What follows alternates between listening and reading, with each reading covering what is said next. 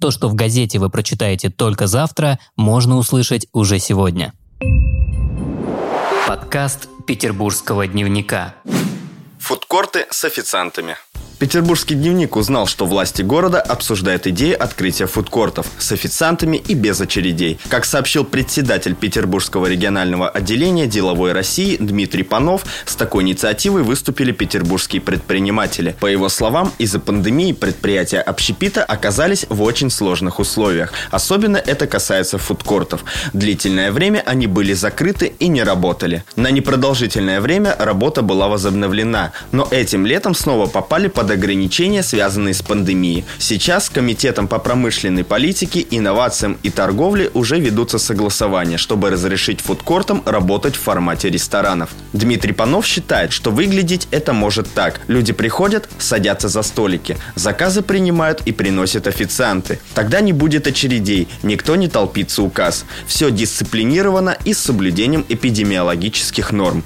Напомню, что в очередной раз фудкорты в петербургских торговых центрах закрыли открыли 17 июня по постановлению правительства города, подписанного губернатором Петербурга Александром Бегловым.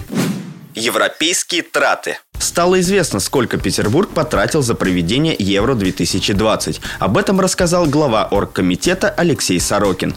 Он считает, что Петербургский оргкомитет чемпионата Европы по футболу подошел к расходованию средств на турнир благоразумно. «Мы даже сэкономили», — сказал Сорокин. «Мы прожили целый год, организовали три дополнительных матча, не выходя за бюджет. Учитывая наш предыдущий опыт, нам не кажется, что расходы были неординарными, но они остались в скромных рамках». Отдельно глава оргкомитета затронул тему создания фан-зоны на Дворцовой площади.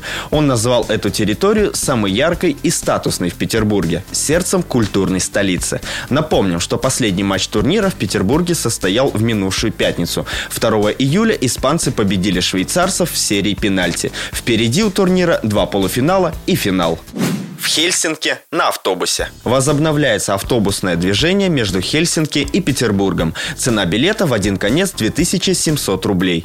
Время в пути 7 часов. Произойдет это уже 15 июля. По словам представителя компании Эколайнс Андрея Волкова, отправление будет выполняться по вторникам, четвергам и субботам с последующим переходом на ежедневный график отправления. Как уточняется, совершать поездки на международных автобусных маршрутах смогут только пассажиры, у которых есть необходимые документы документы и разрешение стран отправления и прибытия. Кстати, 25 июня компания Эколайнс восстановила регулярное автобусное сообщение по маршруту Петербург-Ляпенранта. Пока поездки выполняются по средам, пятницам, субботам и воскресеньям. Если у вас есть история, которой вы бы хотели поделиться с петербургским дневником, то пишите в наши соцсети во Вконтакте и Телеграме. На этом все. Вы слушали ПДКаст. Подкаст петербургского дневника.